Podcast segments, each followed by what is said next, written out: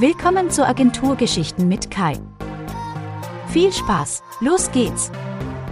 Ich habe da so einen Kunden, 1000 Mitarbeiter, weltweit aktiv, 100 Millionen Euro Umsatz.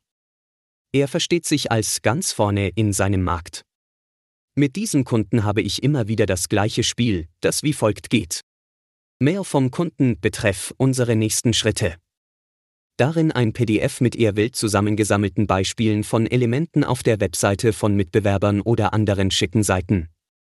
Am Ende der Mail der Satz, bitte erstellen Sie uns ein Angebot und einen Zeitplan für die Umsetzung. Ich freue mich so sehr, weiß ich doch genau, wie es jetzt weitergeht.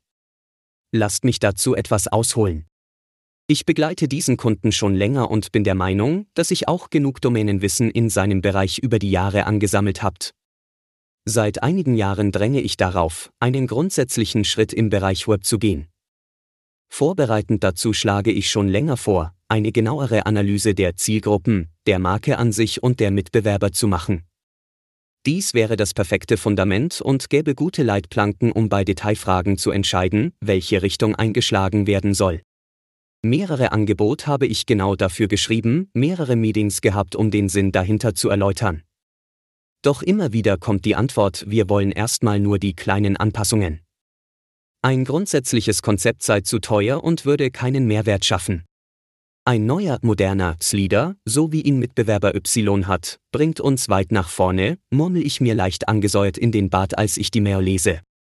Und jetzt schon wieder so eine Anfrage, die den Flickenteppich und das Stückwerk nur noch diverser und uneinheitlicher macht.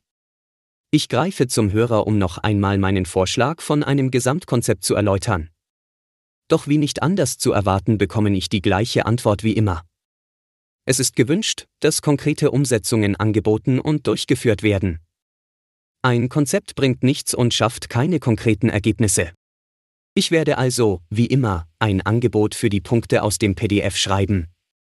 Wir werden Teile davon umsetzen. In einem halben Jahr kommt dann garantiert die nächste Anfrage und alles beginnt von vorne.